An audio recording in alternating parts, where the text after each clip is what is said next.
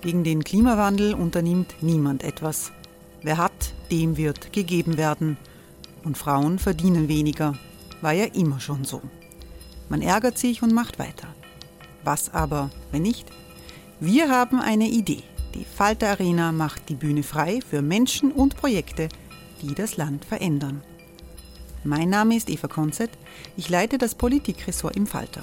Und am Sonntag, den 26. Mai, veranstalten wir im Wiener Stadtsaal die nächste Falter Arena. Mit dabei unter anderem der ehemalige Politiker und Neosänger Matthias Strolz, Theresa Imre von Markter, Sonja Jöchtel von Love Politics oder Kari Ochsner von Ochsner Wärmepumpen. Machen statt jammern. Wir schauen uns an, wie das funktionieren kann. Kommen auch Sie vorbei. Alle Informationen und Tickets finden Sie unter falter.at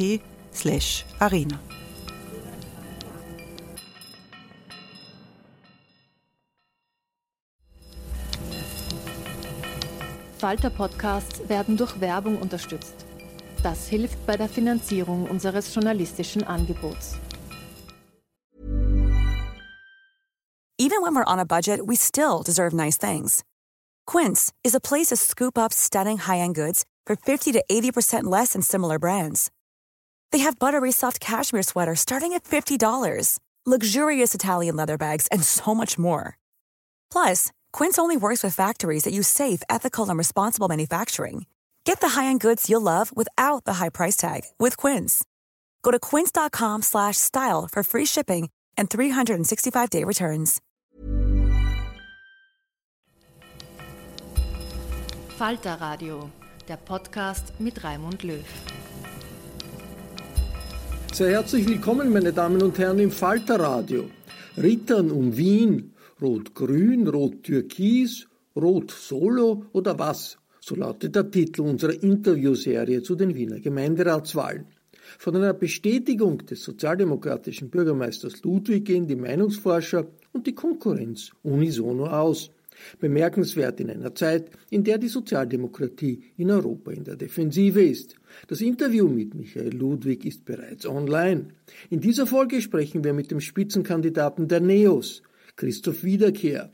Liberale Politiker sind in Städten wie Budapest oder Warschau das Gegengewicht zur jeweiligen autoritär-konservativen Führung im Staat. Auch in Österreich liefern Neos erfrischendes Input in dem oft eingefahrenen Politbetrieb. So richtig vom Fleck gekommen sind die Liberalen in Wien bisher aber nicht. Meinungsumfragen sehen die Neos bei 9 Prozent, was immer noch eine Verbesserung gegenüber 6 Prozent vor vier Jahren wäre.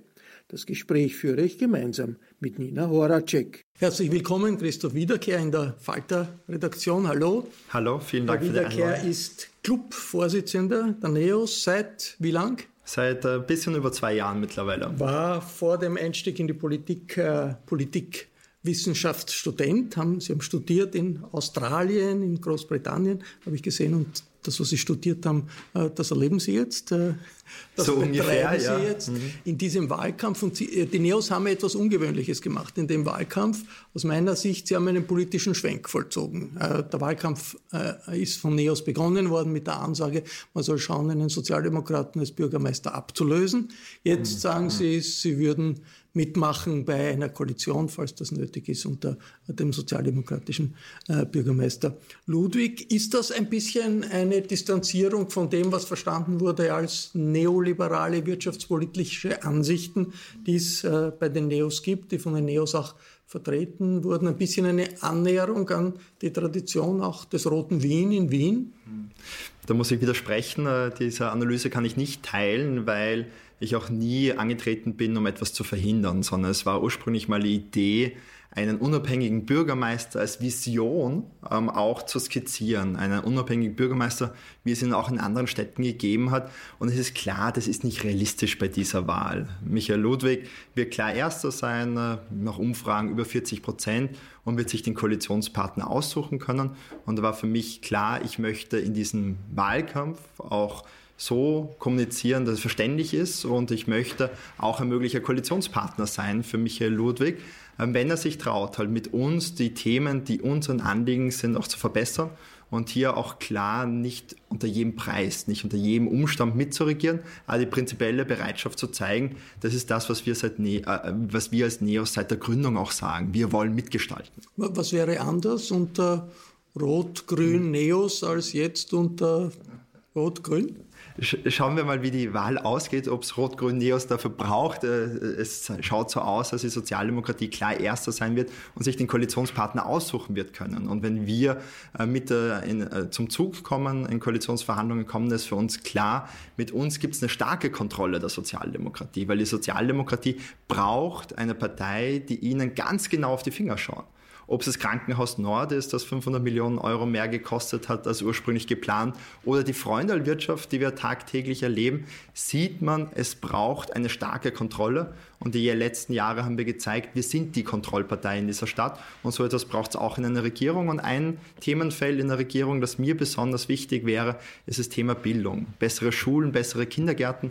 Hier geht es um ein Weltbild, um eine Chancengerechtigkeit, nämlich dass jedes Kind unabhängig, unabhängig davon, woher die Eltern kommen, wie viel Geld sie haben, auch faire Chancen, gute Chancen haben. Auch auf Bildungsaufstieg, da hat die Sozialdemokratie versagt. Das Versprechen auf Bildungsaufstieg, das wurde gebrochen und das möchte ich erneuern. Aber wie würden Sie dieses Versprechen umsetzen? Also, dass alle Kinder die gleichen Chancen haben können, ist, glaube ich, Allparteienkonsens, ähm, am Papier zumindest. Was müsste sich in der Bildungspolitik in Wien konkret ändern und wer wird das zahlen? Es müsste sich vieles sehr grundsätzlich ändern und das schon von Beginn an. Die wichtigste erste Bildungseinrichtung ist der Kindergarten und der wird immer vernachlässigt und politisch auch vergessen. Wir haben in Wien ein Betreuungsverhältnis von einer Pädagogin, einem Pädagogen auf bis zu 25 Kinder. Das ist äh, unmöglich in so einer, einer großen Gruppe mit einer Helferin, aber eine Pädagogin, ein Pädagoge im Vergleich dazu zum Beispiel Finnland 1 zu 7. Und es ist das, was empfohlen wird, wo wir hinkommen müssen. Und im Kindergarten müssen wir auch schon ansetzen, die Sprachfähigkeit zu verbessern und das auch mit muttersprachlichem Unterricht. Das wird noch viel zu wenig gemacht, weil die Defizite, die ein Kind nach dem Kindergarten hat, sind sehr schwer aufzuholen. Vor allem im Wiener, im österreichischen Bildungssystem, das so stark auch ungerecht und ungleich ist und so früh schon eine Trennung vornimmt. Wir müssen nach dem Kindergarten auf die Pflichtschulen schauen. Das in den Volksschulen ist der Förderung Wären das dann zum Beispiel also kleinere Gruppen im Kindergarten, aber Deutsch-Türkisch oder Deutsch-Arabisch? Ist das dann bilinguale Kindergärten, die Sie sich vorstellen oder wie wird das konkret die aussehen? Werden natürlich trotzdem hauptsächlich Deutsch. Deutsch ist die ähm, Amtssprache hier, die auch gelernt werden soll. Aber wir wissen, um Deutsch zu lernen, ist es für Kinder sinnvoll, auch die Muttersprache ordentlich zu beherrschen. Und was auch immer die Muttersprache ist, ob das äh, Türkisch ist oder Französisch, ich möchte nicht urteilen über die Muttersprache. Eine Muttersprache ist immer ein Vorteil. Ein Vorteil nämlich auch, Sprachen zu lernen, Emotionalität zu lernen. Und dafür braucht es auch eine stärkere Förderung im muttersprachlichen Unterricht, weil viele Kinder, die in Wien aufwachsen, weder Deutsch können noch die Muttersprache können. Und das ist das Schlimme daran. Das klingt jetzt recht teuer, was Sie da sagen. Wie wollen Sie das finanzieren? Mhm. Die Mittel müssen politisch dorthin fließen, weil es uns das wert sein muss. Und wir haben auch hier ein klares Konzept, woher das Geld kommen soll. Man kann in Wien in vielen Bereichen einsparen. Nicht davon zu sprechen, dass Misswirtschaft beim Krankenhaus Nord abgestellt wird, sondern auch ganz konkret, indem wir sinnlose Versorgungsposten in der Politik abschaffen. Zum Beispiel nicht amtsführende Stadträte, die pro Jahr über eine Million Euro kosten. Bezirksvorsteher, Stellvertreter. Wir haben davon 46 in Wien. Wir haben mehr Bezirksvorsteher, Stellvertreter als Schulpsychologen. Und ich möchte lieber in Schulpsychologen investieren als in sinnlose Proportsjobs. Und wir haben da viele weitere Vorschläge, wo man in Wien sinnvoll einsparen kann, um das Geld in die Bildung zu investieren. Und wir wollen hier ein Sonderbudget von zumindest 40 Millionen Euro pro Jahr. Bleiben wir vielleicht kurz noch beim Thema Migration. Wir haben in Wien bei dieser Wahl die Situation, dass sehr viele Wienerinnen und Wiener, die hier leben, die hier Steuer zahlen, nicht wahlberechtigt sind. Mhm. Die dürfen nicht mitentscheiden über die sagen, politische Entwicklung in ihrer mhm. Heimat, in ihrer neuen. Wie ist da die Position der Neos? Sollen diese Menschen, die zum Beispiel fünf Jahre hier leben, auch wählen dürfen? Mhm. Ich sehe es problematisch, dass immer mehr Menschen in Wien nicht mitbestimmen dürfen. Weil Mitbestimmen bei Wahlen ist auch ein Zeichen der Zugehörigkeit, der demokratischen Teilhabe. Und Wien wächst, aber die Zahl der Menschen, die wählen gehen dürfen, die sinkt. Wir haben weniger Wahlberechtigte als noch vor fünf Jahren in Wien. Und das ist eine sehr dramatische Entwicklung, eine Entfremdung der Stadt mit der Bevölkerung. Und darum möchte ich in einem ersten Schritt allen EU-Bürgerinnen und EU-Bürgern das Wahlrecht geben, auch auf Landesebene das Wahlrecht geben. Das wäre ein wichtiger erster Schritt und ich möchte darüber hinausgehen, auch die Staatsbürgerschaft, die Doppelstaatsbürgerschaft erleichtern, weil es in Österreich fast nicht mit wenigen Ausnahmen möglich ist, Doppelstaatsbürger zu werden und damit Menschen vor die Entscheidung gestellt werden, die Herkunft aus, er, aus deren Perspektive zu verleugnen, indem sie die Staatsbürgerschaft abgeben müssen. Aber das möchte ich nicht. Ich möchte, dass die Doppelstaatsbürgerschaft auch erleichtert wird, weil dann noch mehr die österreichische Staatsbürgerschaft annehmen. Es gibt die NGO SOS Mitmensch, die sich sehr engagiert in dieser Frage. Und SOS Mitmensch sagt, alle, die drei Jahre lang den Hauptwohnsitz in Österreich haben, sollen das Wahlrecht bekommen. Das muss man irgendwie hinkriegen. Wäre das, was Sie, sich, was Sie sich vorstellen können? Es ist eine gute Diskussionsgrundlage bei dieser Wahl und für die nächsten Jahre ist unser Fokus, es in einem ersten Schritt auf EU-Staatsbürgerinnen und EU-Staatsbürger auszuweiten. Es sind für mich äh, Mitbürgerinnen und Mitbürger in der Europäischen Union, es sind über 200.000 äh, davon in Wien, denen man in einem ersten Schritt das Wahlrecht geben soll. Und da finde ich drei Jahre sogar zu lange. Also Lebensmittelpunkt muss in Wien sein und dann äh, soll meines Erachtens nach durchaus schon nach einem halben Jahr auch die Wahlberechtigung in Österreich äh, möglich sein. Die Wiener ÖVP ähm, hat jetzt aufhören lassen mit dem ähm, Vorschlag, dass eine Gemeindebauwohnung nur kriegen soll, wer Deutsch beherrscht. Das ist eigentlich eine FPÖ-Forderung, eine langjährige, die jetzt auch von der ÖVP übernommen wurde. Wie sehen Sie so eine Forderung? An der Forderung sieht man, dass die ÖVP die Freiheitlichen kopiert, genau die gleiche rechte Politik macht, ohne Anstand und vor allem unehrlich ist, weil der Vorschlag wurde kommuniziert mit, es wird der Integration dienlich sein. Genau das Gegenteil ist der Fall, nämlich wenn wir im Gemeindebau nur noch Menschen haben, die gut Deutsch können, führt es zu einer Ghettobildung derjenigen, die nicht Deutsch können, in gewissen Vierteln, wo Wohnen günstig ist, in Baracken, da wird auch wieder es Wohnungen geben, wo 10 oder 15 Menschen auf engstem Raum ähm, zusammenschlafen, um es sich leisten zu können. Und damit werden Parallelgesellschaften gebildet, obwohl die ÖVP genau meint, sie möchten Parallelgesellschaften verhindern. Mit diesem Vorschlag werden Parallelgesellschaften geschaffen. Es ist der Integration nicht dienlich und es ist eine rechte Politik ohne Anstand. Die Integrationsministerin Raab sagt, sie möchte kein Österreich, in dem es ein Little Italy gibt oder ein China Down gibt. Würde Sie das sehr schrecken, diese Perspektive? Gar nicht. Äh, aus meiner weltoffenen Perspektive ist es äh, durchaus was Schönes. Nämlich in London zum Beispiel, wer dort Chinatown kennt, da gehen alle Touristen auch gerne hin, da war ich selber auch schon gerne. So etwas in Wien wäre eine Bereicherung für Wien und keine Gefahr. Und dass man ein äh, Angstszenario zeichnet vor Italienern, die italienische Lokale aufmachen, kann ich nicht nachvollziehen. Da sieht man die rechte Politik der ÖVP.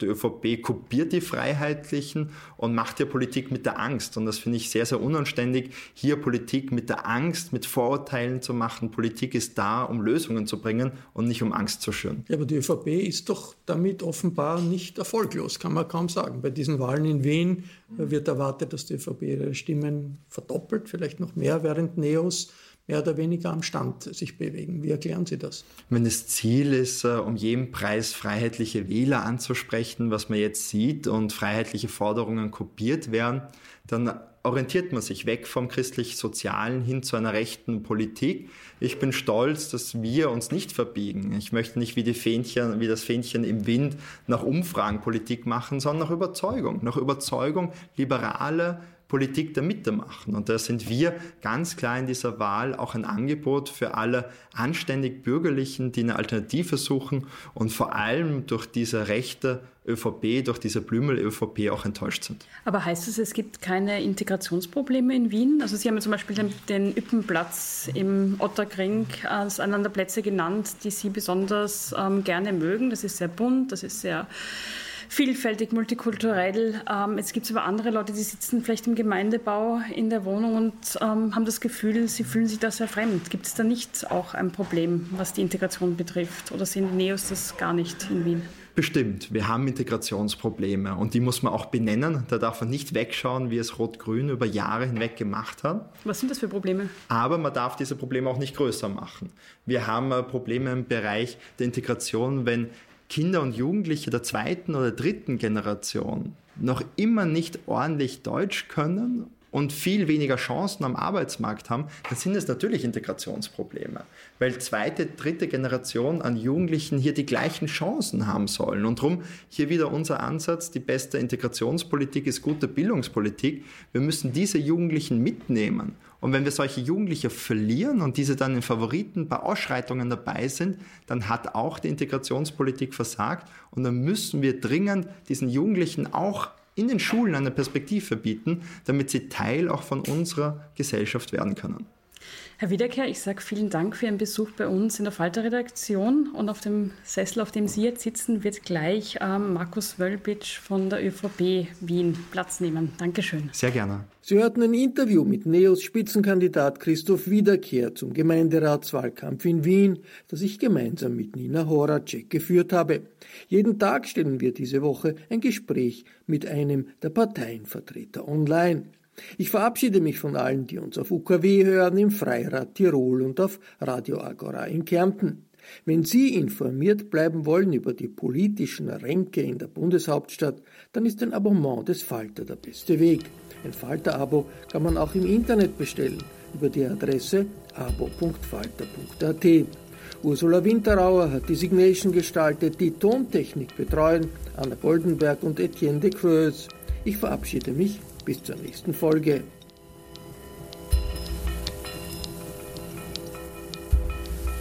Sie hörten das Falterradio, den Podcast mit Raimund Löw.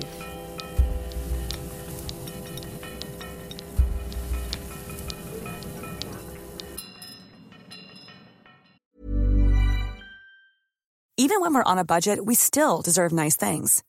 Quince is a place to scoop up stunning high-end goods for 50 to 80% less than similar brands. They have buttery soft cashmere sweaters starting at $50, luxurious Italian leather bags, and so much more. Plus, Quince only works with factories that use safe, ethical, and responsible manufacturing. Get the high-end goods you'll love without the high price tag with Quince. Go to quince.com slash style for free shipping and 365-day returns.